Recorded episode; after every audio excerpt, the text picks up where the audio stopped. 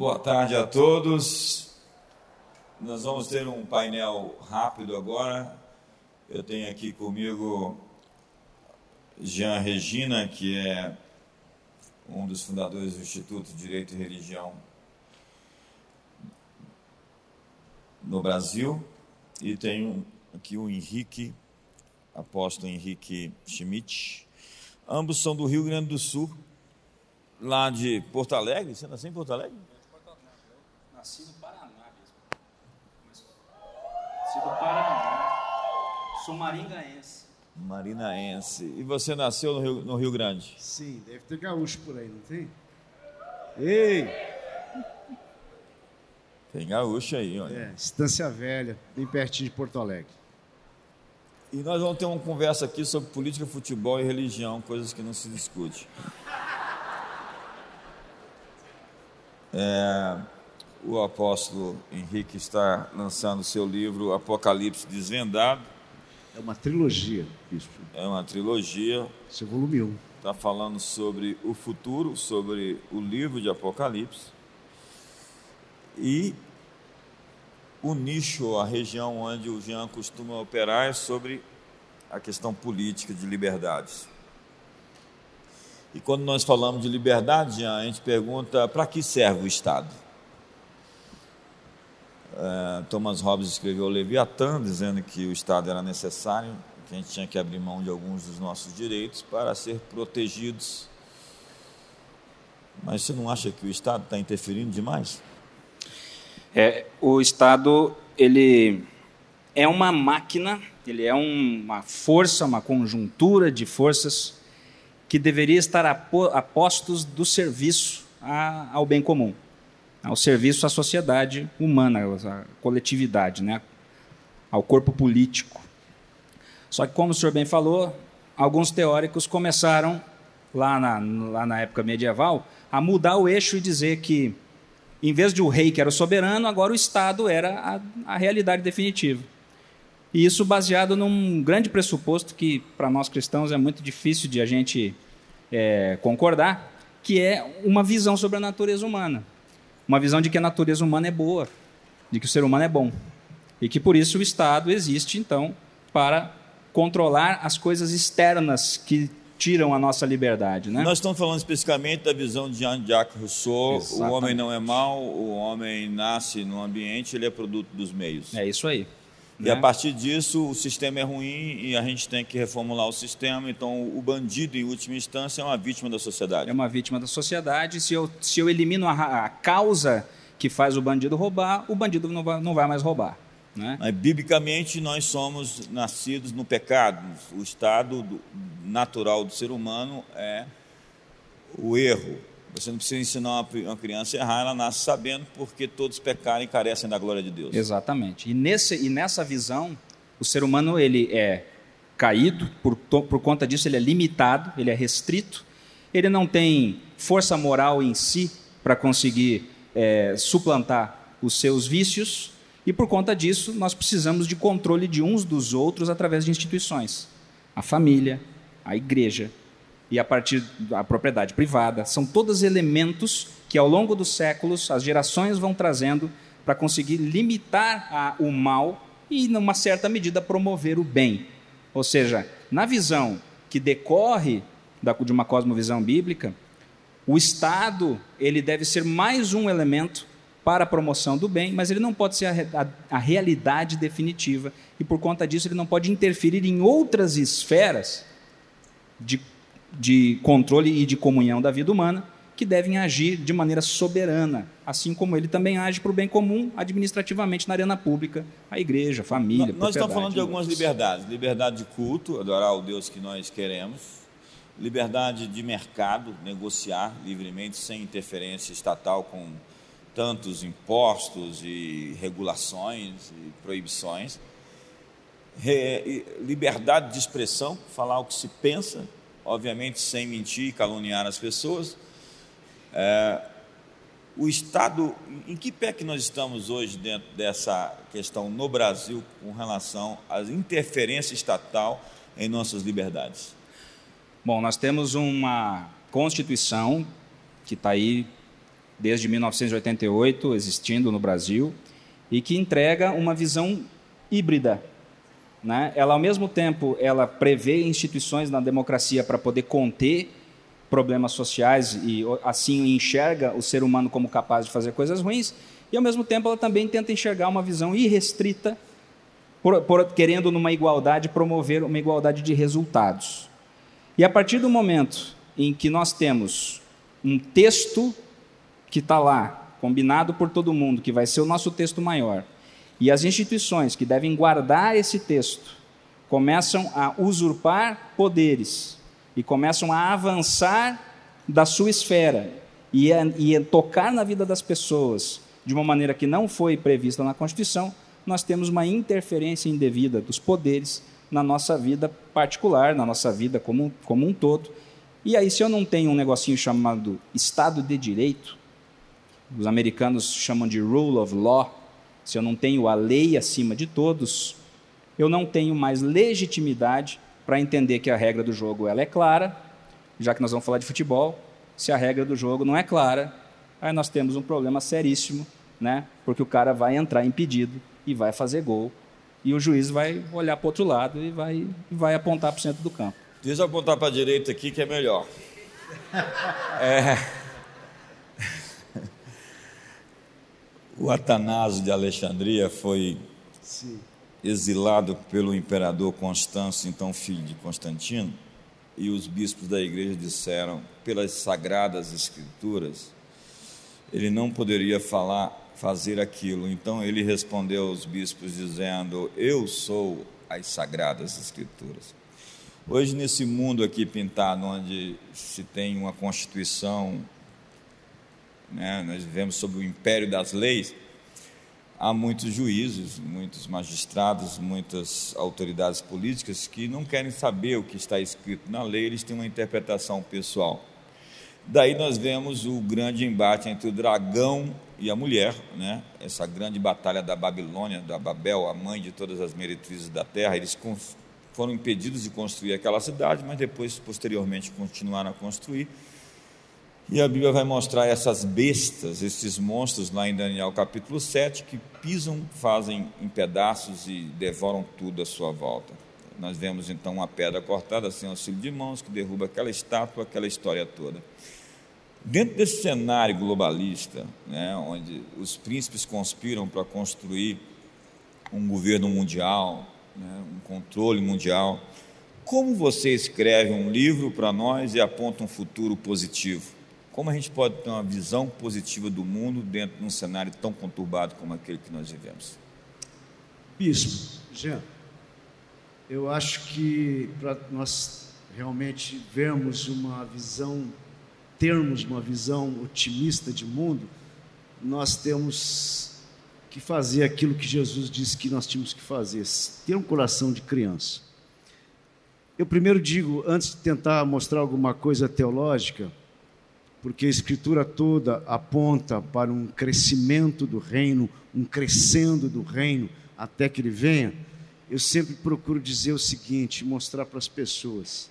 Você não pode andar pelo que você vê, pelas notícias, pelos jornais, nem pela sua própria realidade. Então nós estamos vencendo. Nós estamos vencendo porque a igreja tem que olhar pelo, pelo que ela crê nós andamos pelo que nós cremos, não pelo que nós vemos. Eu, há cinco anos atrás, atiravam pedras né, em mim. É, ele é um herege, está falando que o anticristo não existe. Quer dizer, colaram palavras na minha boca. Eu nunca disse isso. Eu disse que existe um espírito de um anticristo e não um anticristo literal, um homem que se levantará, um governante maligno. E aqui nós vamos ver que Apocalipse não é o livro do anticristo. Né? Então, quando nós lemos Apocalipse com esses óculos da ignorância espiritual no bom sentido, daquilo que a gente foi treinado nos últimos dois séculos, nós ficamos até desesperados como crentes. Então essa visão, essa visão escapista, dispensacionalista, ela é recente. Essa visão escapista de eu vou ganhar algumas pessoas, talvez o máximo que eu puder, e vou, quero ir mais, me santificar e ir para o céu e o mundo que se exploda. Isso é nasceu em 1830. Isso é uma visão darbiana. Nelson Darby exportou isso da Escócia, uma revelação uh, que ele descobriu dos escritos lá, lá de trás, dos católicos, mais uma visão de Margaret MacDonald, uma pseudo-profetisa, colocou isso debaixo do braço, foi para os Estados Unidos. Mas vem cá, apóstolo, nós vamos ter uma grande tribulação ou não? Olha, a grande tribulação que está escrita em Mateus 24, Apocalipse capítulo 7, ela já aconteceu, gente. Ela aconteceu no ano 70, com a guerra judaica. Essa é a grande tribulação. No mundo nós teremos aflições. E até nós estamos, acho que passando por uma agora, não é verdade? Como nação. Então nós temos que entender o seguinte: que aquilo que Jesus ensina é, fartamente em Mateus 23, 24, 25 e nos seus textos paralelos, Marcos 13, Lucas 21, aconteceram naquela geração. Todas essas coisas vão acontecer naquela geração. O sangue desde Abel até de Zacarias será cobrado dessa presente geração. É esse texto. É isso. Apocalipse tem dois grandes temas: o divórcio de Jesus da sua antiga noiva Israel e o casamento com a sua noiva, a igreja. Esse é o tema central de Apocalipse além de ser a revelação de Jesus Cristo. Vamos voltar aqui, a gente Volta. tem que inevitavelmente virar aqui. A sua sinistra. É, há três estágios da implantação do comunismo: a infiltração. O Gramsci falava da conquista da superestrutura, que era a educação, a mídia, a religião. Depois, a ocupação, que seria um estado mais profundo de conquista, e a consumação. Parece que nós interrompemos esse processo quando Dilma Rousseff foi impeachmentada e ela queria, com o seu PNDH, Plano Nacional de Direitos Humanos, implementar a consumação disso. Em que pé que nós estamos hoje com a vitória de Jair Bolsonaro em 2018? É, esse é um processo, é, esse é um processo que, que, que é realmente curioso, né? Porque quando o Lula tomou, tomou o poder, né, pelas, pelas eleições ali em, em 2002, começou um, um processo de, de reconstrução do modelo de Estado. Mas, mas o, o, o, Fernando Henrique já tinha começado Fernando Henrique, isso? Vamos lá, no 88, eleições o, o MDB, PMDB na época, né? MDB assume, Sarney assume, Collor é eleito é, e não consegue governabilidade, é impeachmentado, é, e a estrutura começa aí, como chama do Teatro das Tesouras, né? Vai o PSDB de um lado, depois o PT assume.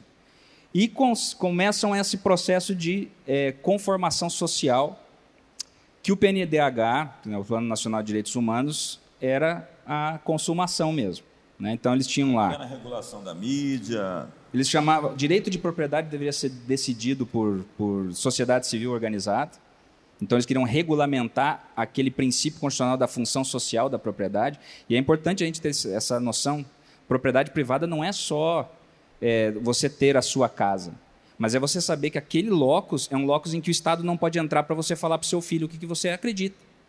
Tem que ser aquele o lugar onde você conforma na, na, no coração da, da próxima geração o seu pressuposto de fé. É o teu metro, lugar de teu domínio. É, é, é um lugar onde a oikonomia funciona com a família, que é por si também uma instituição que depende desse processo para ela poder não ter a interferência do Estado para dizer como é que eu vou criar, como é que você vai criar seu filho, como é que você vai conformar a, a, a fé, como, em que limites você vai poder adorar.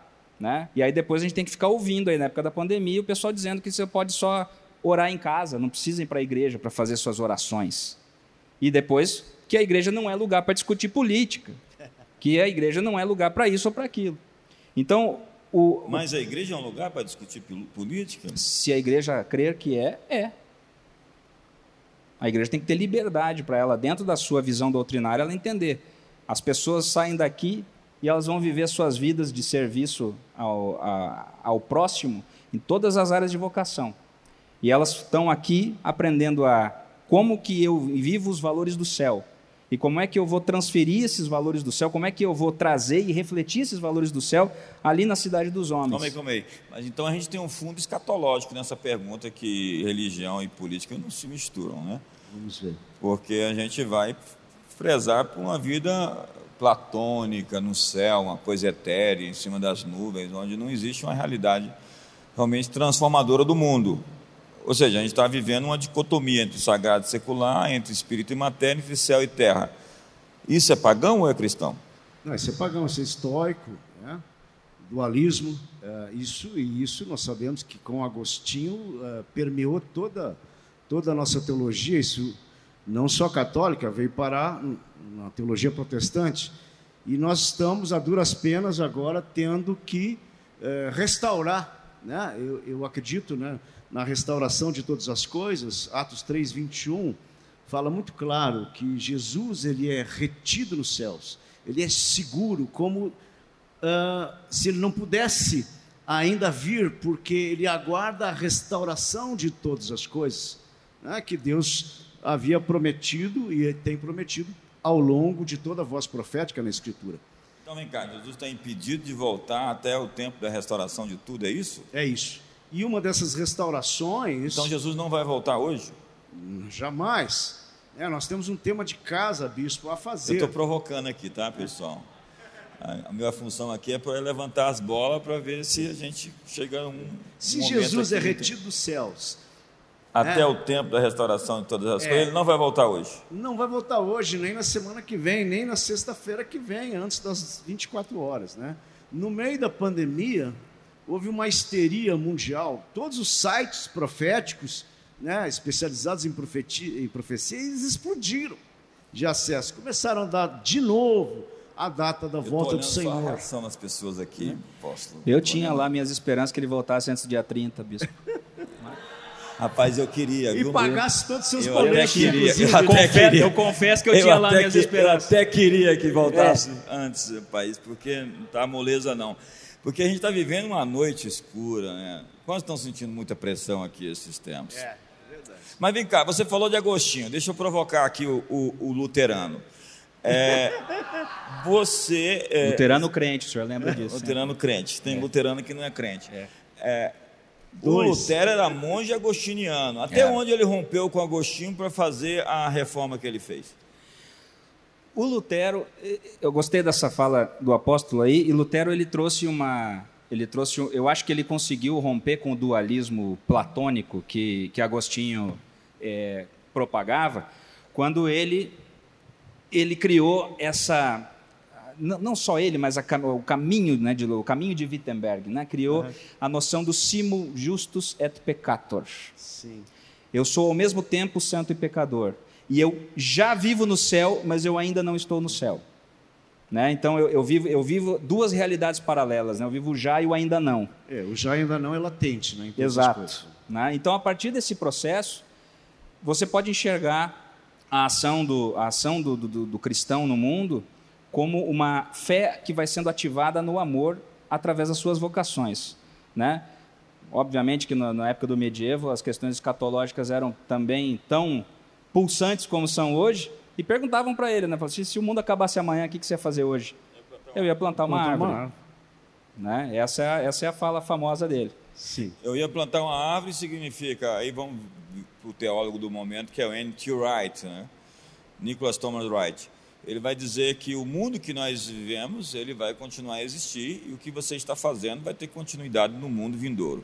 Ou seja, quebra-se essa ideia de que você simplesmente vai ser transportado para um outro lugar e viver uma outra realidade, senão essa que nós estamos vivendo. Porque nessa perspectiva o reino chega e o mundo é restaurado. É isso mesmo? É, veja bem. Uh... No útero da velha criação, Deus está criando uma nova. Exatamente. Apocalipse não se trata de consumação, de fim do mundo. É o término de uma antiga ordem, uma antiga, antigo Ion, antiga era, e o início de uma nova, de um novo tempo, de uma nova era. E nós estamos exatamente vivendo isso. Nós não sabemos o tempo. É, o texto-chave é a restauração de todas as coisas. E o outro texto-chave é, é o Salmo 110, que Deus fez questão de explodi-lo pelo Novo Testamento inteiro. Pelo menos dez vezes ele aparece ali, de algumas formas diferentes. Que diz que o Senhor ascendeu aos céus, está sentado à direita de Deus Pai e aguarda até que todos os seus inimigos sejam postos por estrado de seus pés. Mas vai acontecer é, antes de Jesus voltar fisicamente? Isso vai acontecer, porque não existe arrebatamento secreto, não existe várias vindas de Jesus. Isso não é sustentável. O arrebatamento é o último dia. É o último dia, é o the end. Justos dia. e injustos. O arrebatamento é o dia da ressurreição? É o dia da ressurreição e a terra Conforme não vai ser destruída. Tessalonicenses capítulo 4, porque os mortos, os que estão mortos, vão se unir àqueles que vão ser arrebatados naquele dia. Então, segundo a Bíblia, o arrebatamento acontece no dia da ressurreição. É, isso é tudo uma coisa só. É um então vem cá, vem só. cá. Não tem sete anos então do arrebatamento. Vem cá, é, é, me fala aqui dos luteranos, como é que é isso? A nossa, a nossa realidade do último dia é a mesma, né? Embora, embora tradicionalmente o luteranismo seja amilenista, são amilenistas, né? seja amilenista e mas eles conversam bem com os pós-milenistas. Com toda certeza, é, a conversa flui bastante. Né? Mas esse processo, sim, do, do último e do, do, grandioso dia do Senhor, ele realmente acontece nessa sequência mesmo interessante. Né? Os mortos em Cristo são chamados à ressurreição, são juntamente com os que estão vivos são arrebatados. Sim. Aí os que acontece. morreram de maneira ímpia também são chamados Tudo à ressurreição. Junto. O mundo é transformado, né? O julgamento, a sentença do julgamento é publicada, né? E inaugura-se a consumação do século com a inauguração definitiva do reino de Deus da eternidade. Né? Então, eu estava no congresso dos luteranos e um pastor luterano começou a pregar: nós, os luteranos, vamos nos encontrar com Jesus primeiro do que todos os outros. e o pessoal, uau, porque mortos como estamos, nós vamos nos encontrar com Ele. É, qual a importância da escatologia para ter uma visão correta de mundo? A escatologia mexe com todos os meandros, os intestinos da teologia? Mexe, porque ela é a chave hermenêutica de, de, de entendimento da escritura toda. A escritura toda é escatológica. Quem, quem fala que a escatologia é a chave hermenêutica da Bíblia é o Moltmann, que é o Moltmann. teólogo da esperança. Exatamente. O Moltmann, é, ele ensina isso. Por que isso? Porque eu sou, você é um ser escatológico. Né? Existe a escatologia individual, né? as pessoas se questionam para onde vão, o que, que, que, vai acontecer depois da morte. Isso tudo tem que ver com a escatologia individual. Então, a nossa vida é escatológica. Né? O cosmos é escatológico. A criação geme na expectativa da revelação dos filhos. O cerne da escatologia, Jesus veio e morreu pelo cosmos. Ele não morreu somente por nós. Nós somos a menina dos olhos. salvar e buscar aquilo que estava perdido. Não é somente o ser humano, oh, é a, a, a criação. A criação inteira está sendo redimida, é isso? Exatamente. Quando Jesus fala em, em, Mateus 25 que será como nos dias de Noé, aí nós temos que parar para pensar um pouquinho. Como foram os dias de Noé? Quem eram os protagonistas? Ali está ali tá se falando né, o pessoal dispensacionalista usa esse texto para uh, ah, ensinar uma doutrina dos deixados para trás. Fez muito sucesso, década de 70 e assim por diante. Virou até filme, virou até filme. Sim. Nicolas Cage agora fez um remake do é, Deixados para Trás, agora o nome é Apocalipse. Eu sei, eu sei, eu não perco tempo com esses filmes. Eu mandei tirar tudo na minha igreja naquele tempo já. Vamos falar com outro, outro gaúcho aqui que é mais educado. O Nicolas Cage fez bem. Qual a importância da escatologia para uma visão correta do mundo? Importantíssima porque, assim como a escatologia ela é uma chave para interpretar as escrituras, ela também é uma chave para nos posicionar como igreja no momento geracional que nós estamos vivendo. Sim. Nós somos parte da história. O que, que ela interfere escatolo... no momento político atual?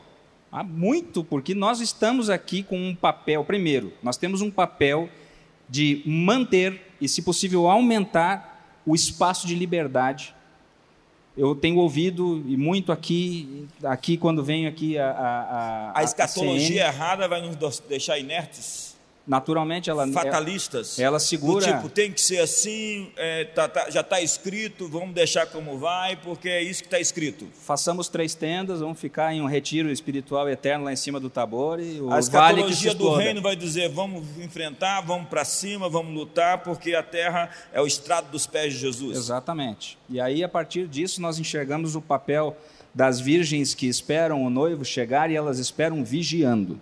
Sim. elas esperam ativamente a igreja tem uma posição ativa na história da salvação, na história e na escatologia como um todo. Nós recebemos o legado, cada um de nós, que foi certamente planejado por Deus desde a eternidade para estarmos aqui vivendo esse momento, nessa geração, nessa nação, neste lugar, com tanta promessa, com, tanto, é, com tanta palavra para que nós abençoemos daqui as nações nós temos um papel de vigiar e de respeitar o legado de liberdade que nós recebemos. Não é à toa que nós vivemos liberdade religiosa como nós temos no Brasil neste momento, quando 70% do mundo está perseguido. Não é à toa que nós temos a palavra de Deus de maneira tão, tão abundante aqui, na, aqui no Brasil, quando pessoas lá na Ucrânia, nesse momento, estão sedentas por um pedacinho das Escrituras, porque a guerra bateu às suas portas e estão lá buscando sentido de vida. Então, o papel escatológico eles da igreja. Eles estão vivendo a grande tribulação. Eles estão lá, né? vivendo né? uma, uma porção da grande tribulação lá, ou de uma tribulação, enfim. Eles estão atribulados. Por amor a Cristo, somos entregues à morte todos os dias, importa que por meio de muitas tribulações entremos no reino dos céus. Ou seja, o reino é tomado por esforço e por luta. Não existe vácuo no poder. Agora, é importante porque sem fé no futuro não existe energia no presente, sem esperança, Hoje, muito da escatologia se tornou uma mensagem de medo. Sim, porque isso também agrega o, o, o rebanho de uma maneira mais pragmática, né? Então eu, eu, eu uso o cajado, né? Com venham, venham para cá e eu vou continuar alimentando vocês em leite e não vou fazer com que vocês adquiram a musculatura necessária para que vocês vão ao mundo e vocês conquistem as porções que foram reservadas para vocês e a partir disso vocês possam cumprir o ID de uma maneira prática. Né? Meu papel aqui nesse painel é provocar vocês. Então, é, eu tenho que terminar, porque eu tenho um almoço. Fala para o seu irmão do seu lado, hoje você vai pagar meu almoço, eu vou deixar. É, Apóstolo Henrique, o seu livro vai estar exposto ali para as pessoas conferirem seus argumentos acerca do futuro. Por que, que o medo, por vezes, funciona melhor do que a esperança? Por que, que o medo? Boa pergunta, bicho. Eu creio muito no avivamento do, do conhecimento, do entendimento. Paulo aos Filipenses faz uma declaração que é desconcertante. Eu fui conquistado por, por Cristo para conquistar. E a palavra ali é catalambo, Catalambo não é só uma conquista física, uma conquista territorial, é uma conquista, a palavra tem a ver com uma conquista de mente, de conhecimento. A falta de esperança está ligada com a falta de conhecimento. Quando a igreja se entranhou nesse pessimismo teológico, nesse dualismo, e aí eu me incluo nisso, nós por tempos e tempos ensinamos as pessoas a irem para o céu esquecemos de ensiná-las a conquistar a terra. A terra é dos humildes, né? Deixe-vos a terra por herança. Céus são os céus do Senhor, a terra lhe deu aos filhos dos homens. Então, nesse sentido, né? Por que, que é mais fácil o medo? O medo, o medo é mais corrompível. O medo às vezes agrega, mas nós temos que ganhar pelo avivamento do conhecimento, igreja. Eu sou, faço parte, né? Eu vim lá dos Canelas de Fogo. Eu gosto do avivamento, eu gosto, eu gosto do poder do Espírito, mas nós, se nós não vencemos a igreja com o poder do conhecimento, o espírito de conhecimento do Senhor, nós vamos continuar padecendo. E Jesus vai continuar retido até que nós façamos o tema de casa, a última ordem do Senhor, discipular as nações, o último mandamento naquele monte. E ele disse: Eu estarei convosco até a consumação dos séculos. Então ele não vai nos deixar. Nós não vamos precisar fugirmos, sermos arrebatados. Ele estará conosco até a consumação dos séculos. Ele está conosco. É Espírito Santo. Já não é tão simples essa palavra. Eu vou terminar já fazendo, pedindo para você uma análise política.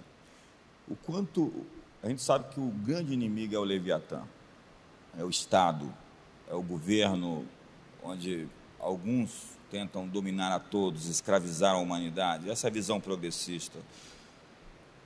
Em que pé que nós vamos estar nas liberdades com o governo Bolsonaro, com a reeleição e com uma vitória do Lula? Qual é a sua análise acerca das liberdades? Beleza. É, tem a ver com essa última fala aí também, né? Que o medo é mais fácil de também controlar. Né? O controle, o controle através do medo, ele provoca um desarmamento da pessoa e faz com que ela se submeta porque ela vai instintivamente buscar um, a sua sobrevivência, entregando toda a parcela de liberdade. E isso é inadmissível para a igreja, porque nós somos movidos pelo amor, e o amor lança fora todo o medo. Né? Nós não podemos admitir isso. Né? E, e, e a partir disso, eu vou falar rapidamente a partir do seguinte. O plano de governo do Bolsonaro para 2023, 2026 deixa claro o respeito às liberdades, a liberdade religiosa, a liberdade de crença e as liberdades individuais como um todo. O plano de governo do Lula, ninguém sabe porque ele não publicou o plano de governo dele, para começo de conversa. Mas, mas, nas suas dire... mas, nas suas diretrizes. Já disse vai ter uma isso, conversa com os suas, pastores. Mas nas suas diretrizes e na sua fala, na sua retórica, ele deixa claríssimo que vai ter a liberdade que ele quiser dar que vai ter o limite que eles quiserem estabelecer. Porque no fim das contas é isso que o progressismo faz. Ele diz o que é ser livre e ele te deixa ser livre dentro, da, dentro das, do frame dele. Então, dentro de um novo governo do, do progressista, eu tenho certeza que nós teremos um decréscimo absoluto nas liberdades e eu termino com um dado. Até 2020, nós éramos o país de número 41 num ranking de 168 países no exercício da liberdade religiosa. Nós temos o melhor sistema formal do mundo. Nós éramos 41 em exercício. A partir da pandemia, nós pulamos para o 128.